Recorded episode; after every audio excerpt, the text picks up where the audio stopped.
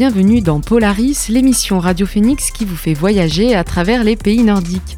Aujourd'hui, embarquons direction Oslo et la Norvège à la découverte d'un mythique pays aux vallées fjord, aux aurores boréales et au soleil de minuit. Nos trois invités du jour vont vous faire voyager en Norvège à travers ce pays de caractère.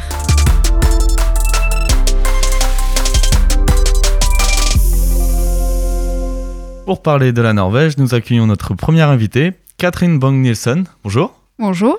Vous êtes responsable de cours à l'Office franco-norvégien d'échange et de coopération, qui se situe à l'Université de Caen, et aussi enseignante-chercheuse à l'Université norvégienne de sciences et de technologie. Je ne m'aventurerai pas à prononcer le nom de la ville, si vous pouvez me le dire. À Trondheim. Trondheim. Premièrement, avant de, parler de toutes ces activités, euh, à propos de vous, comment êtes-vous arrivé en France? Je suis arrivée en France en 2004 parce que j'avais vu un garçon qui était très très beau sur une plage à Cannes.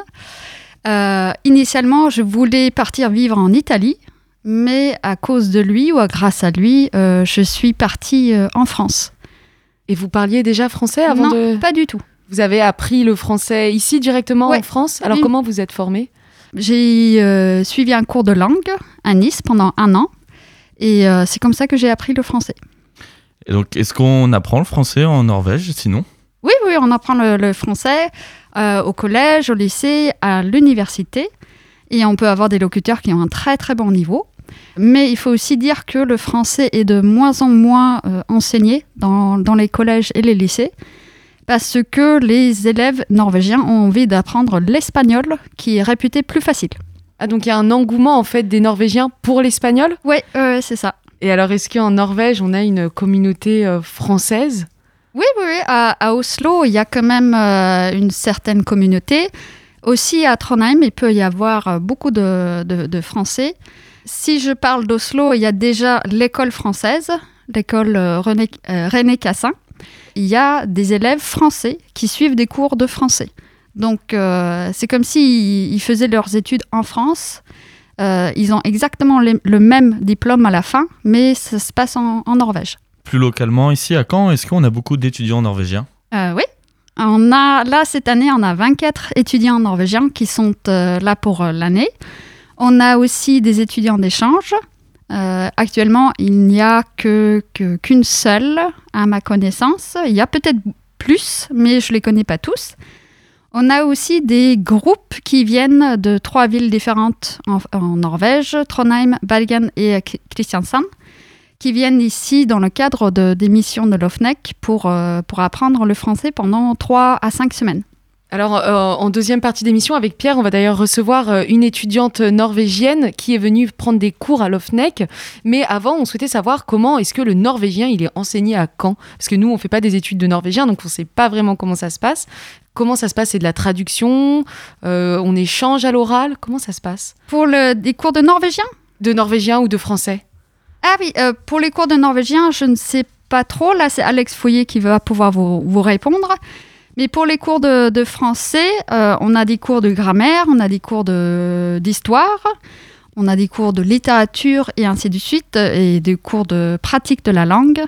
Donc le but euh, avec nos cours à l'OFNEC, c'est vraiment de développer la compétence linguistique, mais aussi culturelle vous avez très certainement des retours. Est-ce qu'ils vous disent que le français, c'est une langue compliquée Parce que même pour nous, on sait qu'on ne le maîtrise pas forcément toujours. Alors, pour eux, est-ce qu'ils vous font des retours? Ah oui, ah oui, oui, c'est réputé euh, pour être difficile. Aujourd'hui, j'ai donné un cours sur le subjonctif.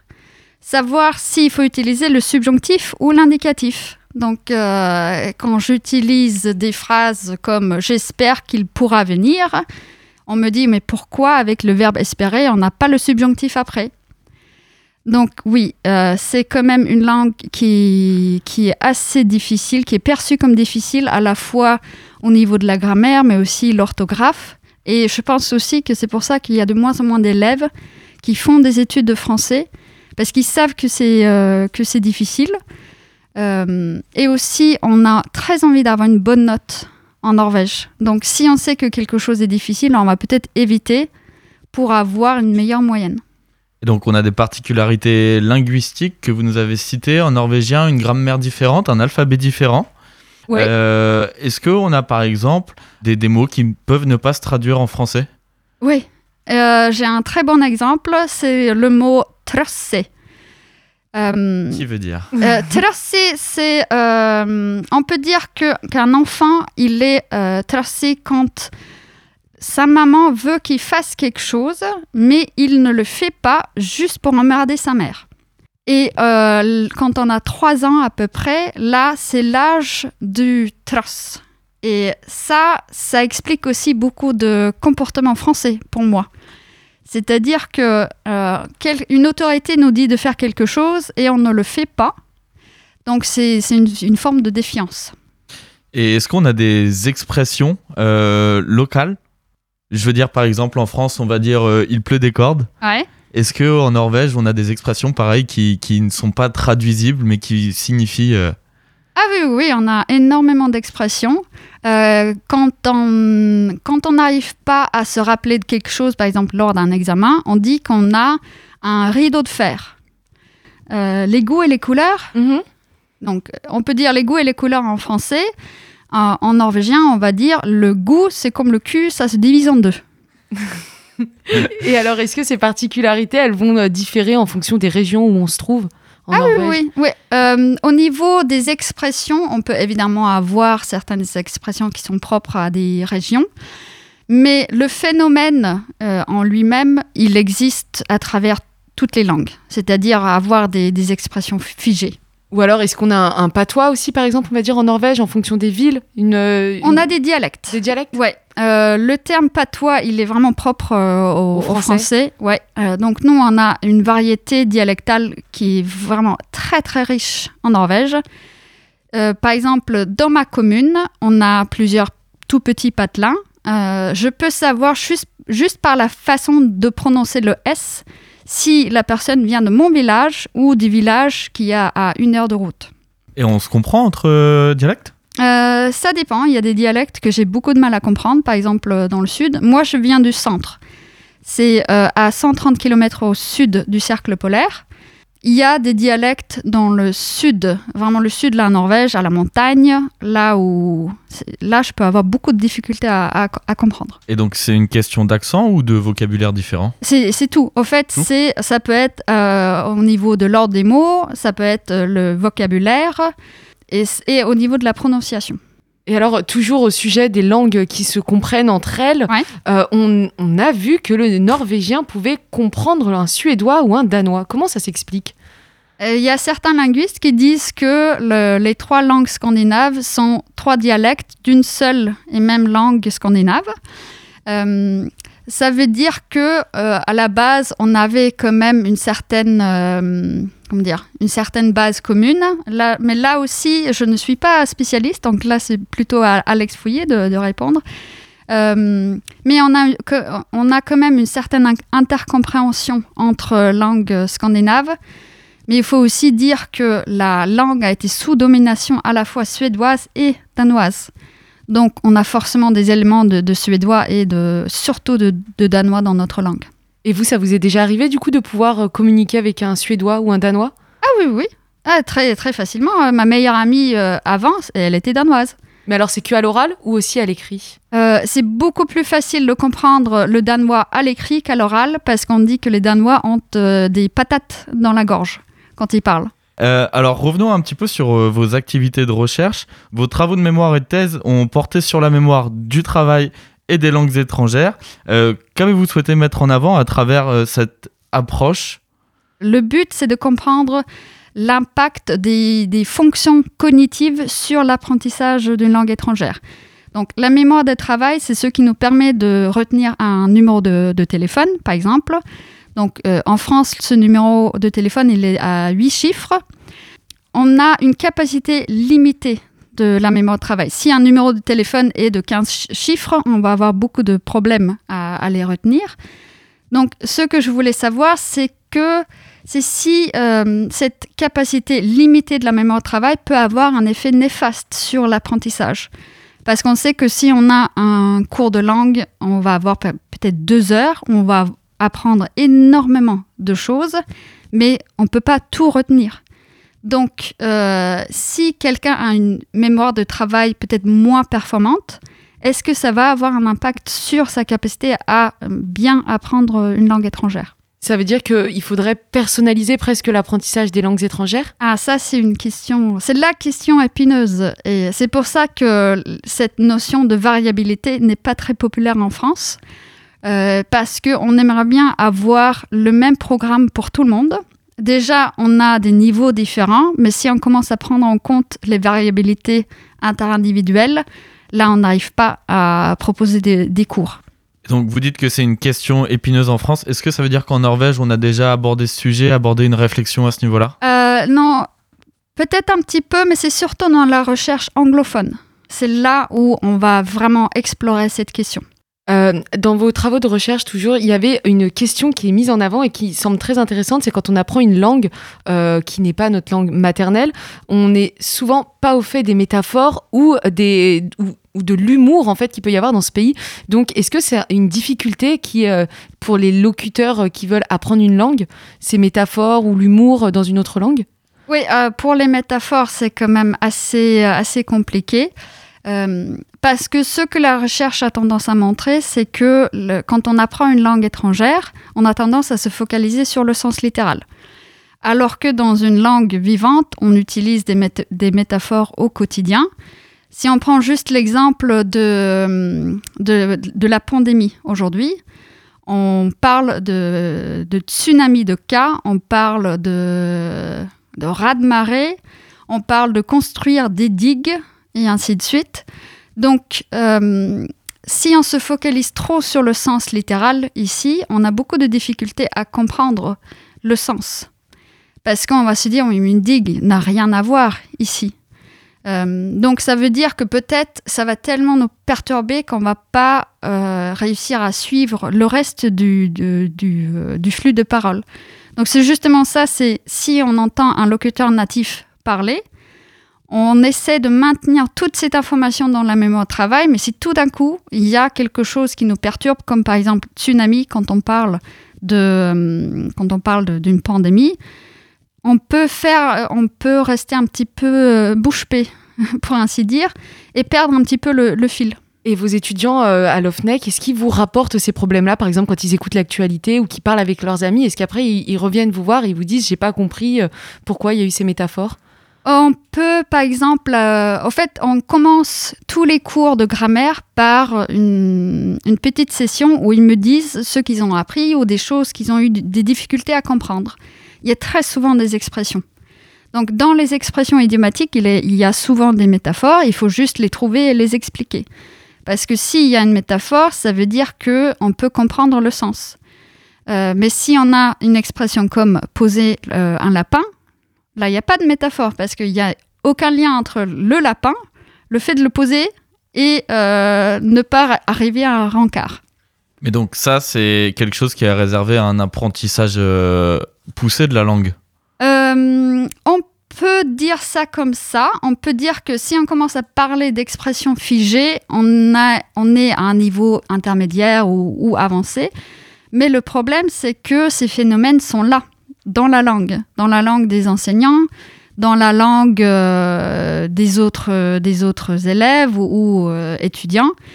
donc il faut juste mettre, la, mettre l'accent là-dessus pour pour que les étudiants puissent comprendre de plus en plus à un niveau débutant. Et les étudiants qui viennent, ils sont issus de cursus différents, par exemple de lettres, de sciences oui. Ah oui, oui, oui. Ils peuvent avoir des parcours très différents. Il y en a certains qui, qui, euh, qui débarquent euh, fraîchement de, du lycée. Il y en a d'autres qui ont déjà fait des études. Mais le but de, de ce cours annuel, c'est de former de futurs enseignants. Et chaque année, on va avoir euh, quelques-uns qui vont devenir enseignants de français. Mais c'était ça le but initial de ce cours, de ce cours annuel c'était de pouvoir euh, promouvoir le français et d'avoir beaucoup plus d'enseignants de français. Et donc, euh, si on résume, l'OFNEC, en fait, c'est des intégrateurs de français en Norvège et des intégrateurs de norvégiens en France. Oui, on peut sûrement dire ça comme ça. Eh bien, on va continuer à parler de l'OFNEC et de la Norvège, toujours du point de vue du monde universitaire, avec euh, Sin Kolstad. Je prononce bien son nom de famille? Sin Kolstad. C'est mieux avec l'accent. Mais on va marquer une pause musicale avec euh, Everything Matters, le nouveau single de la chanteuse norvégienne Aurora, qui comptabilise plus d'un million trois cent mille vues sur YouTube un mois et demi après sa sortie. Le morceau, réalisé en featuring avec l'artiste française Pomme, nous transporte dans un univers mythique et mystique. Euh, Everything Matters de Aurora et Pomme, c'est tout de suite sur Radio Phoenix.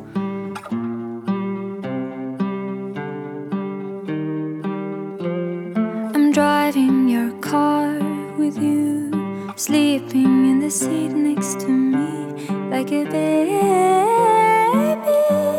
You twist and you turn, you are traveling fast like a bird in a dream. Look at it go, look at it dance over the sky like a rocket. A love machine, a cinematic dream, so pure and it hurts beauty is lost in the speed. Cause everything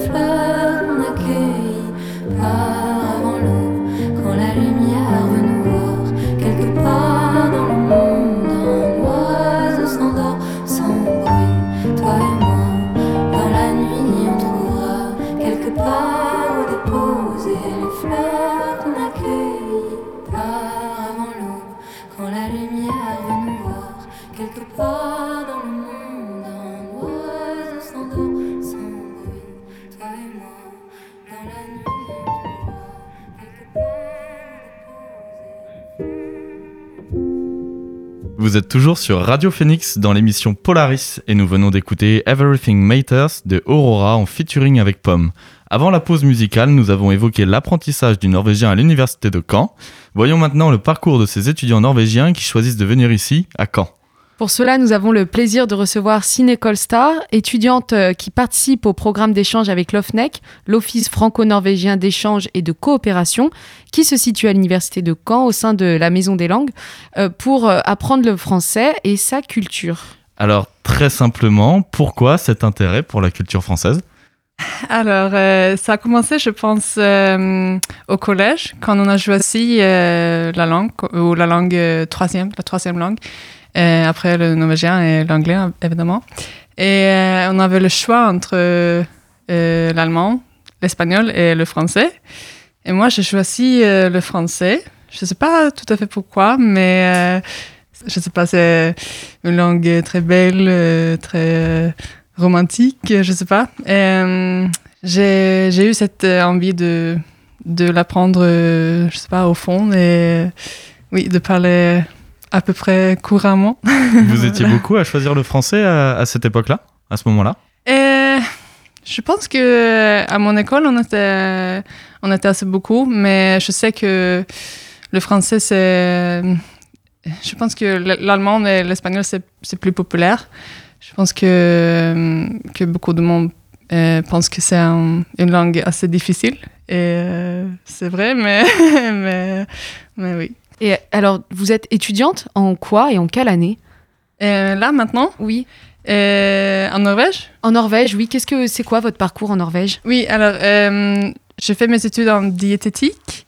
C'est une étude de, de 5 ans et euh, j'en ai fait 3. Donc, il me reste encore euh, deux ans, mais j'ai pris cette année euh, sabbatique, entre guillemets, comme on peut dire. Euh, C'est à l'université alors, ces études de diététique oui, c'est à l'université de Oslo. Pourquoi avoir choisi la ville de Caen pour venir euh, ici en France? Alors, c'était. En fait, c'était parce que c'est à peu près le seul euh, choix qu'on a euh, pour avoir euh, la bourse, etc., de, de la Norvège, qui est un type d'échange entre euh, l'université de Caen et l'université de Trondheim, euh, en Norvège. Euh, oui, donc c'est pour ça. Et est-ce qu'on connaît Caen avant de venir euh, en France? Non, pas trop. Je connais euh, un peu. Je connaissais euh, la Normandie. Et je suis allée euh, une fois, en fait, à Trouville, et Deauville. Mais, euh, mais pas quand, trop, non. Et alors, pourquoi vous étiez venu en Normandie spécifiquement? C'était pour les vacances? C'était euh, Oui, ça c'était les vacances. pour l'histoire euh, Pour l'histoire de la Normandie? Vous en aviez déjà entendu parler avant à l'école? Oui, un un peu, oui. Mais euh, oui, c'était des vacances avec euh, ma tante, en fait. On est allé à Paris et puis on a, on a pris le train, train. pour aller euh, à la, le côte, oui. Est-ce qu'on a accès à de la culture française en Norvège? Euh, je pense que c'est plutôt des... De la musique française, par exemple? Vous écoutez de la musique française en Norvège? Hmm, non, pas trop.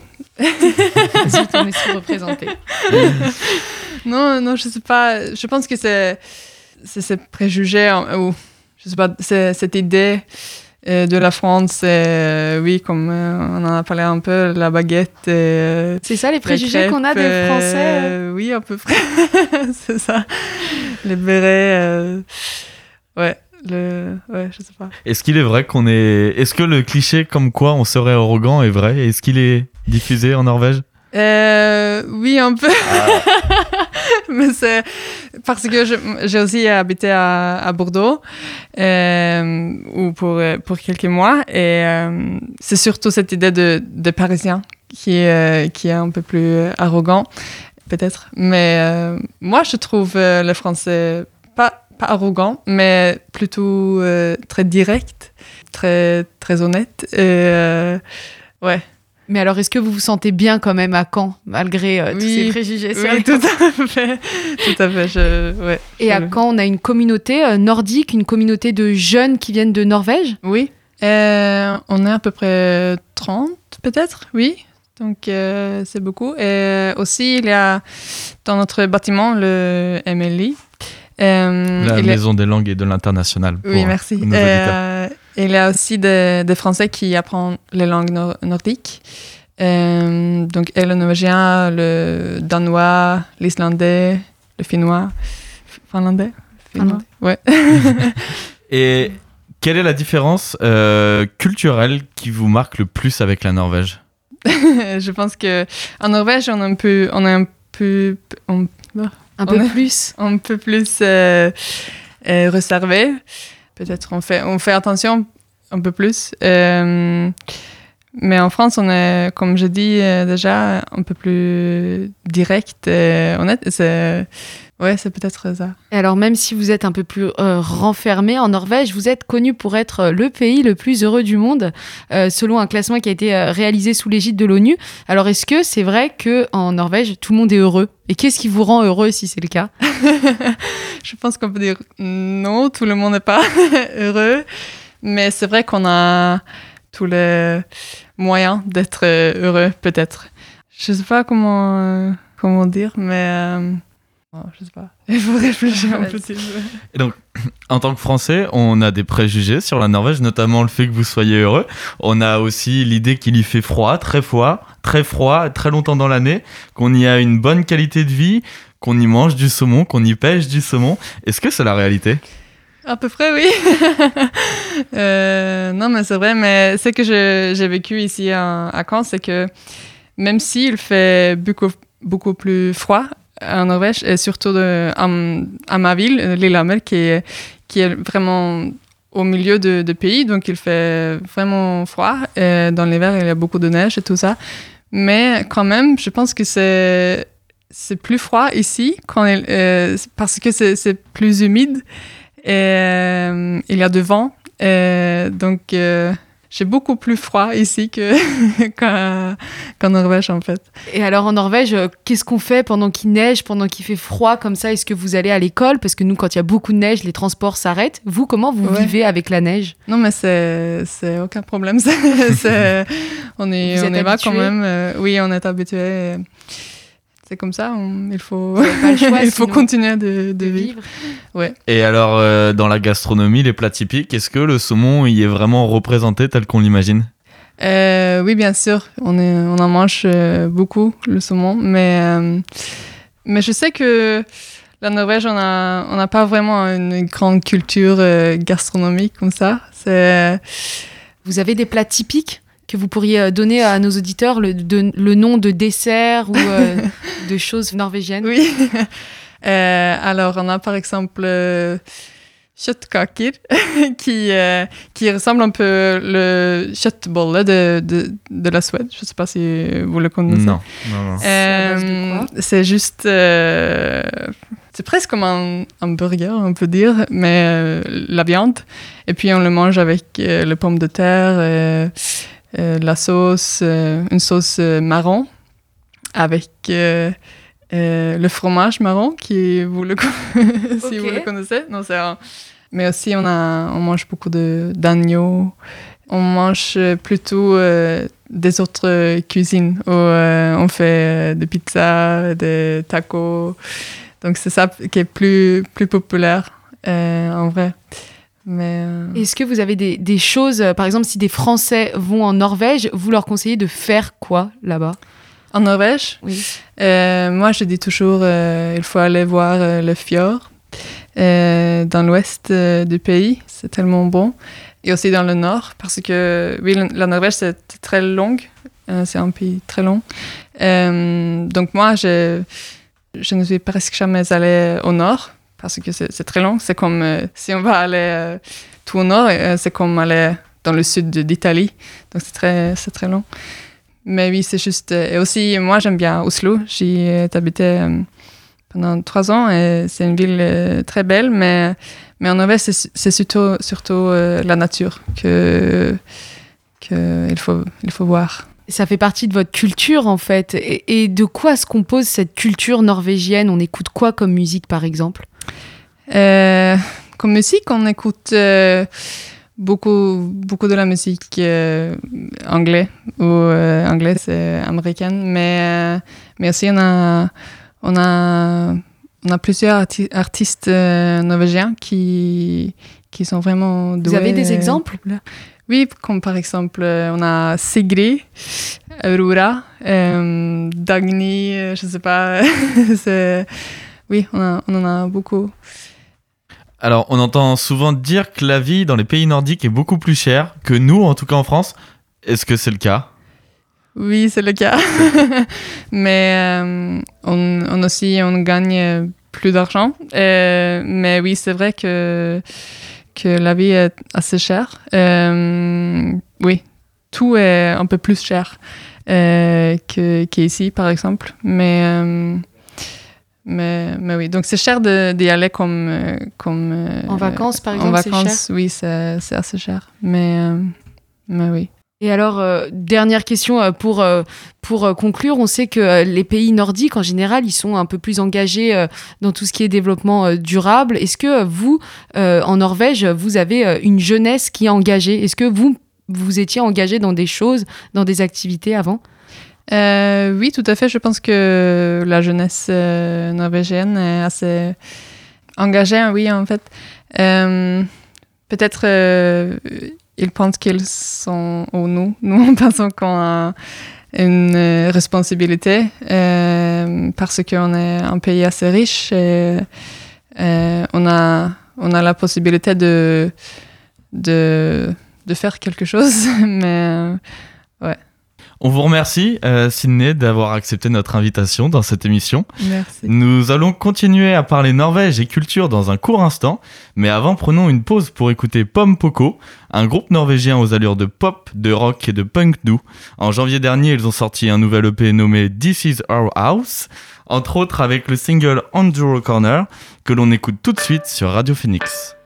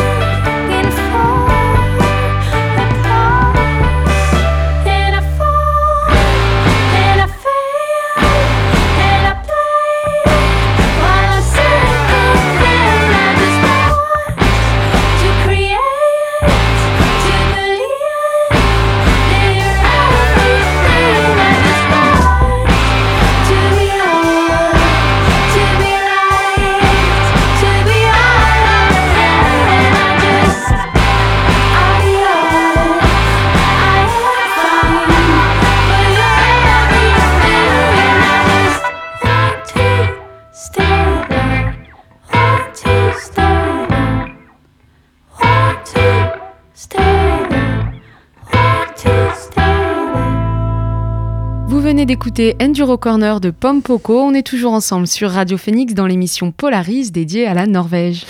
Après avoir parlé de culture norvégienne et universitaire avec Signe Kolstad, linguistique avec Catherine Bang-Nielsen, nous allons nous pencher sur les lettres et la traduction avec Alex Fouillet. Alex Fouillet, bonjour. Bonjour. Vous êtes traducteur littéraire, enseignant vacataire à l'université de Caen au département d'études nordiques et vous étiez interprète à la cour d'appel de Caen. Première question, euh, d'où venez-vous tout simplement? Est-ce que vous êtes français? Est-ce que vous êtes des pays nordiques?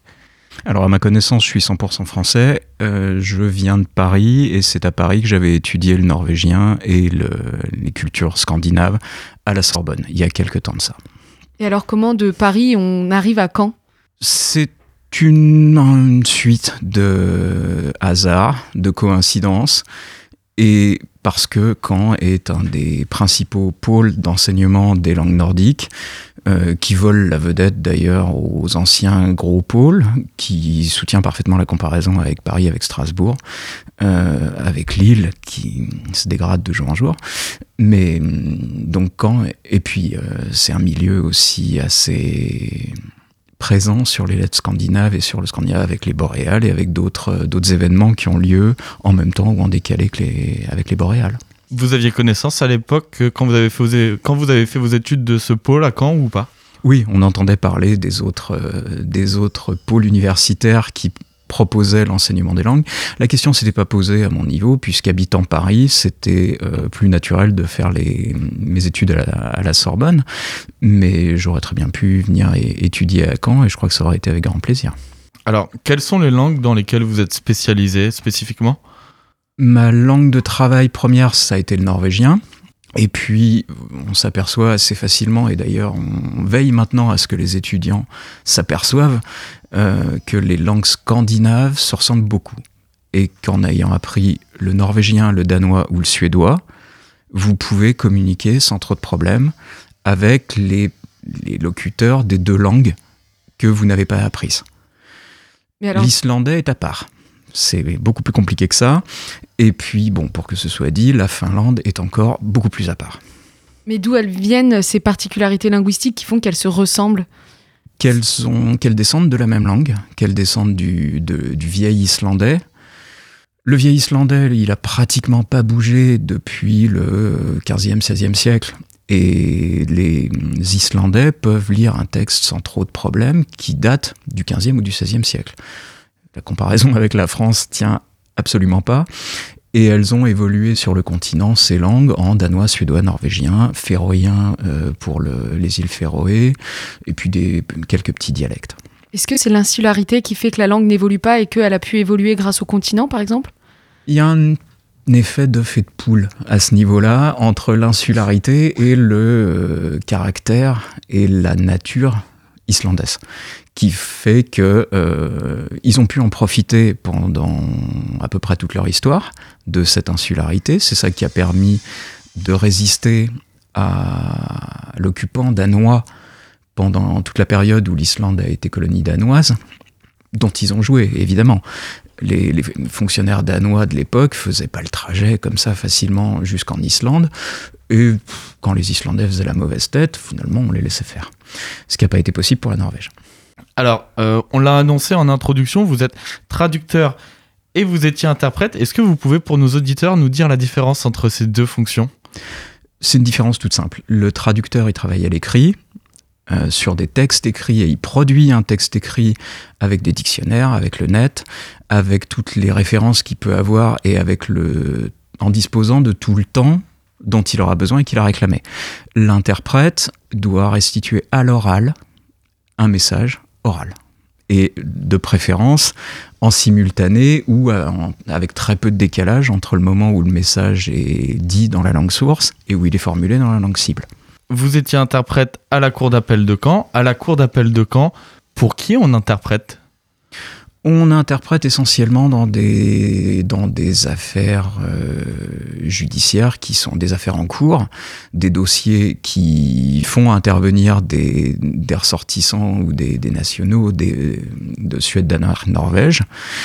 Euh, c'est très rare. C'est évidemment très rare puisque bon, il y a une proximité linguistique qui est forte entre les langues scandinaves et l'anglais, qu'à peu près tous les, les, natifs de Suède, Norvège, Danemark parlent très facilement anglais et que finalement, s'il y a besoin d'un interprète, ça sera beaucoup plus facile pour les, pour les cours d'appel de trouver quelqu'un qui sera capable d'interpréter en anglais. Il n'y aura pas de déperdition au niveau du signal, encore une fois, parce que les, les Scandinaves parlent très bien anglais que de, de trouver un interprète du danois, suédois, norvégien.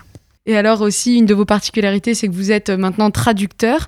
Euh, quel type de livres vous traduisez? Uniquement des livres scandinaves? Alors, uniquement des livres scandinaves, uniquement d'une langue scandinave vers le français. D'accord. En principe, on ne traduit, en tout cas pour des, des, traductions littéraires, que vers sa langue maternelle, parce que ça va déjà beaucoup plus vite, parce que le résultat est forcément peut-être pas meilleur, mais moins mauvais que euh, si on traduisait vers une langue, euh, une langue étrangère. Toujours plus facile de traduire vers sa langue maternelle et que ça évite du coup du travail à l'éditeur, du travail de relecture, de remise en forme, de remise en français. Et principalement, ce sont des romans, des livres policiers ou c'est très divers? Évidemment, j'ai commencé au moment où la vague du policier explosait.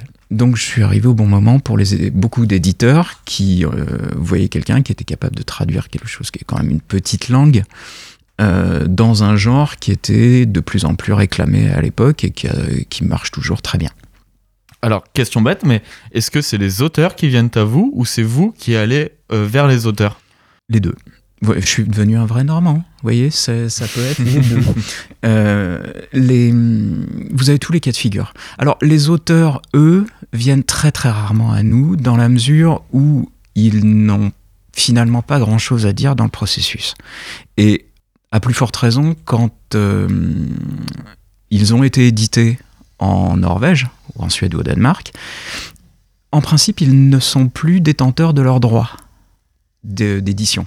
C'est la maison d'édition qui s'en charge. C'est le système dans ces pays-là qui marche euh, de cette manière, C'est le système dans le monde entier. dans le monde entier. À partir du moment où vous êtes publié, vous cédez vos droits à un éditeur qui va s'occuper de la promotion, du suivi, des ventes, des distributions et de- du devenir du livre à l'étranger. Et ces éditeurs-là, ils prennent pas attache directement avec des traducteurs. Eux vont euh, signer des contrats avec des éditeurs, français en l'occurrence, qui eux, euh, enfin, en- alors j'allais dire en bout de chaîne, non, parce que la chaîne elle est beaucoup plus longue que ça, mais à ce niveau-là, vont chercher un traducteur pour traduire le livre qu'ils veulent faire publier en français. Et donc, quand c'est vous qui choisissez de traduire un livre, comment ça se passe? Vous lisez un livre et vous vous dites ah pourquoi pas celui-ci ou? Alors ça, oui, c'est un, un autre cas de figure. On est pour les éditeurs, que ce soit les éditeurs euh, scandinaves ou les éditeurs français, en premier lieu des lecteurs. Et on peut, euh, on est démarché régulièrement par les maisons d'édition scandinaves qui nous disent ce qui vient de paraître, ce qui pourrait être vachement intéressant pour tel ou tel. On peut lire ces livres-là et euh, si on trouve qu'effectivement il y a quelque chose, démarcher à notre tour des éditeurs français pour leur proposer un livre qu'on- qui vient de sortir. Il faut qu'il vienne de sortir. S'il est un petit peu vieux, ça fonctionne pas. Euh, leur proposer un livre qui pourrait plaire à un certain public français et évidemment euh, avoir du succès. Est-ce que ça vous arrive de traduire des livres que vous n'avez pas aimé lire?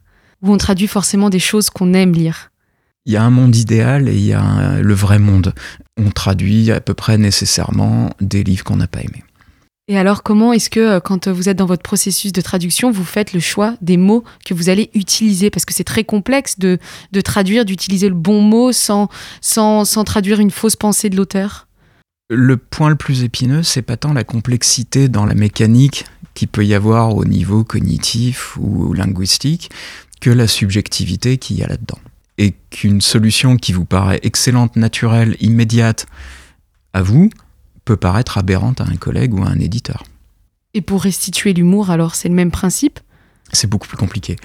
Euh, parce que l'hu- l'humour, il se base sur des ressentis, qu'il faut essayer de voir comment ça peut être ressenti dans la langue source, dans la langue d'origine, comment on peut rendre la même impression dans la langue cible, dans la langue de destination.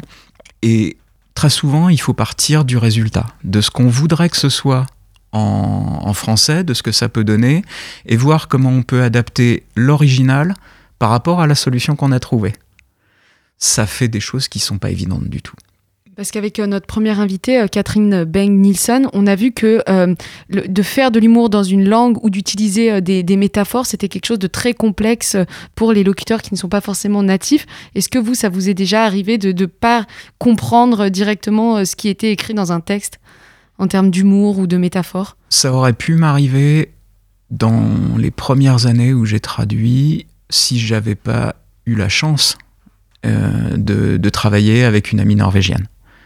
Qui, mais les, les premiers romans qui ont été publiés euh, ont été publiés en co-traduction avec Elisabeth Tangen, qui est norvégienne, qui vivait en France depuis assez longtemps.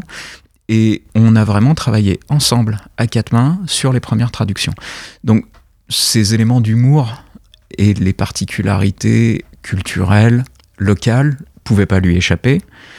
Et heureusement qu'on travaillait ensemble, sans que moi je serais passé à côté de plein plein de choses. Et donc, comment on fait pour traduire? Est-ce qu'il y a un processus, une technique bien définie? Et c'est ça qui est chouette. Euh, chacun fait comme il veut. Et c'est un- une activité absolument fabuleuse dans la mesure où il n'y a pas de contraintes véritable, où l'éditeur n'a pas de droit de regard sur votre façon de travailler.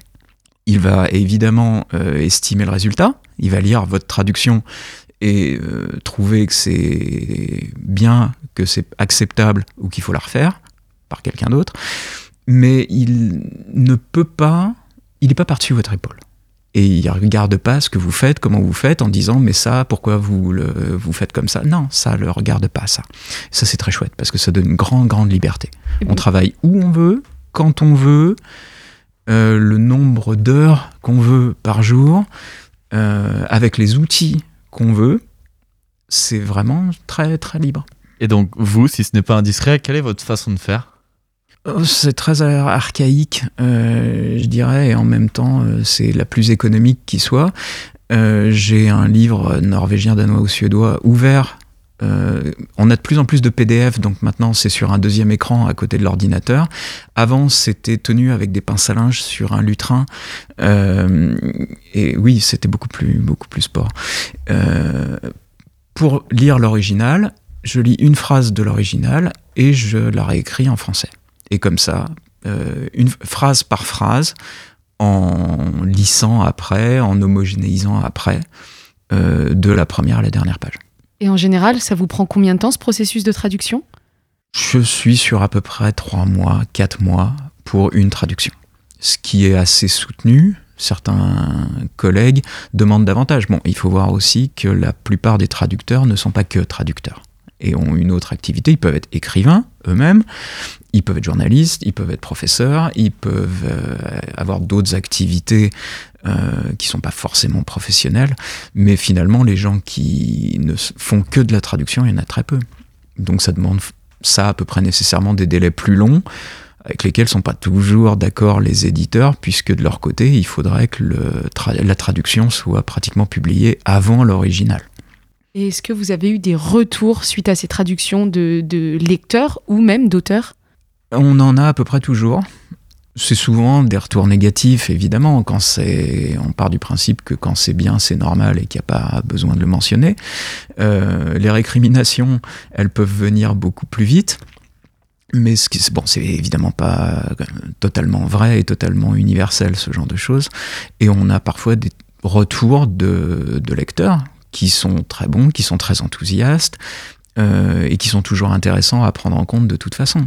Et vous avez des exemples de ces retours négatifs qu'on peut, qu'on peut vous faire sur vos traductions? Que ça colle pas assez, par exemple? Qu'est-ce que ça peut être? Là, on retombe dans le subjectif, hein, clairement. Et euh, bon, le- les reproches qu'on peut faire à des traducteurs, c'est essentiellement à des jeunes traducteurs, à des traducteurs qui commencent. Ça va être d'être trop près du texte, de rester, de vouloir rester trop fidèle au texte, et partant de d'écrire un texte qui va sentir la traduction. Vous voyez, même sans connaître la langue, que euh, la tournure est pas complètement naturelle, que le vocabulaire est pas, les mots vont pas spécialement bien ensemble, et que donc le texte, c'est pas un texte original, si vous voulez, c'est pas un texte qui a été rédigé au départ en français. Et donc, dans, ce dans cet exercice, est-ce que vous avez des auteurs que vous appréciez particulièrement traduire? Il y a évidemment l'auteur avec lequel j'ai commencé, avec lequel nous avons commencé avec Elisabeth Tangen, qui est Gunnar Stolesen, euh, qui est d'ailleurs finalement l'auteur qui m'a donné envie de devenir traducteur. Je n'ai jamais véritablement décidé un matin en me levant de devenir traducteur. Ça s'est fait par une succession de hasards, de configurations et de contextes. Mais celui qui, le, qui a écrit les textes norvégiens que j'ai eu envie de traduire, de faire partager, de faire connaître, c'était Gunnar Stolesen. Aujourd'hui toujours? Aujourd'hui toujours. Oui, oui, il continue à écrire.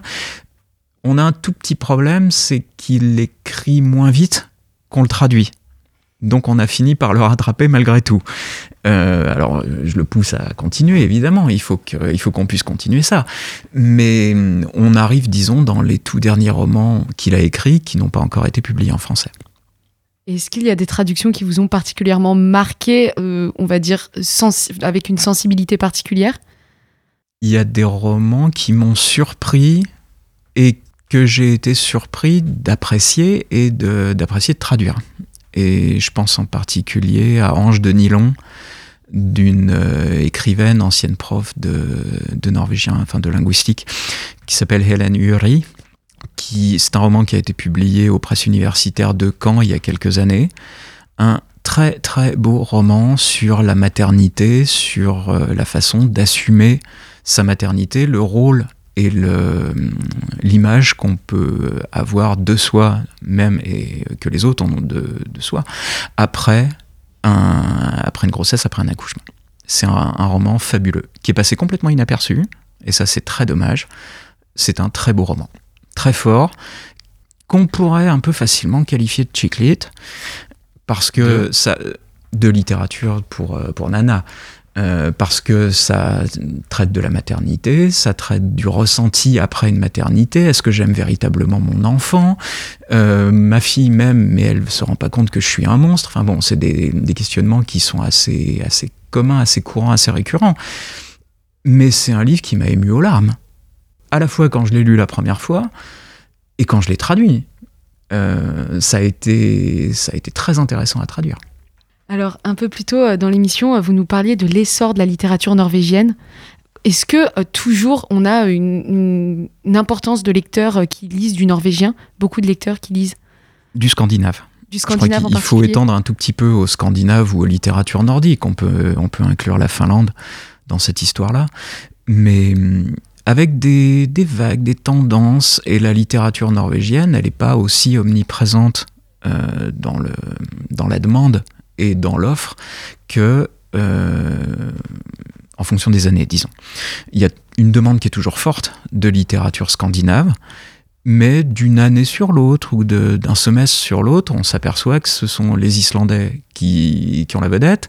Ensuite, ce sont les Danois, après ce sont les Suédois, c'est notre tour aux Norvégiens. Euh, bon, les Islandais, ils sont un peu là tout le temps. hein. Ça, euh, on n'a pas besoin de s'en faire pour eux. Pour les Danois, Suédois, Norvégiens, c'est un peu tour de rôle. Est-ce que c'est dû à des cycles particuliers?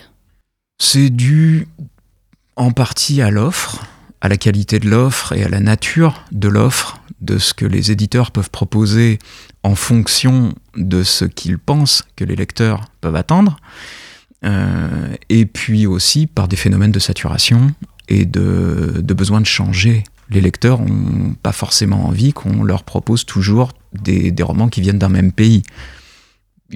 Trouve que l'offre du Scandinave est suffisamment variée et se, peut se compléter pas mal d'un pays à l'autre, finalement, pour qu'on puisse établir cette espèce de roulement. ouais. Et alors inversement, est-ce qu'en Norvège ou dans les pays scandinaves, on lit de la littérature française? On en lit pas mal. Il y a toujours un assez beau prestige de la littérature française, que ce soit de la littérature classique ou euh, actuelle.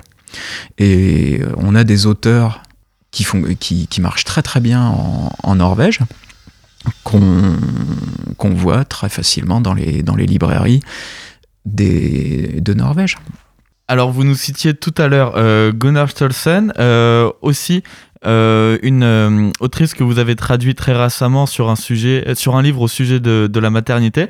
Mais parmi tout ça, est-ce que vous avez des auteurs norvégiens à conseiller?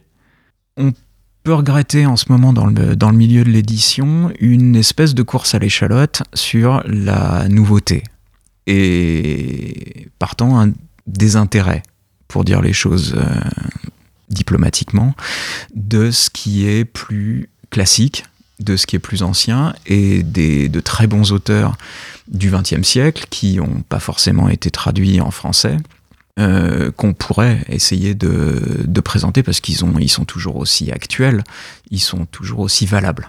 Il y a des auteurs norvégiens ou scandinaves qui fonctionnent très très bien en ce moment. C'est pas forcément dû à la qualité littéraire des œuvres ou à l'intérêt que ça peut représenter, mais l'offre en tout cas, elle continue à être relativement abondante. Eh bien, merci Alex Fouillet d'avoir accepté l'invitation de Radio Phoenix pour venir parler littérature norvégienne et scandinave. Je vous en prie. Avec euh, vous, on marque la fin de cette émission euh, et de notre voyage en Norvège à travers la linguistique, la culture littéraire et la recherche universitaire norvégienne. Voilà, c'est avec cet épisode de Polaris sur la Norvège que nous clôturons la série de podcasts Radio Phoenix dédiée aux pays nordiques. Merci à Alan et Guillaume pour la réalisation de cette série qui a été aussi développée avec le soutien de la ville de Caen. Avec ces 8 émissions, on espère vous avoir donné envie de découvrir davantage les États baltes et nordiques. En tout cas, on vous remercie de nous avoir écoutés. En attendant, vous pouvez réécouter toute la série de podcasts sur phoenix.fm, Deezer, Spotify et Apple Podcasts. À, bientôt, sur Radio, Phoenix.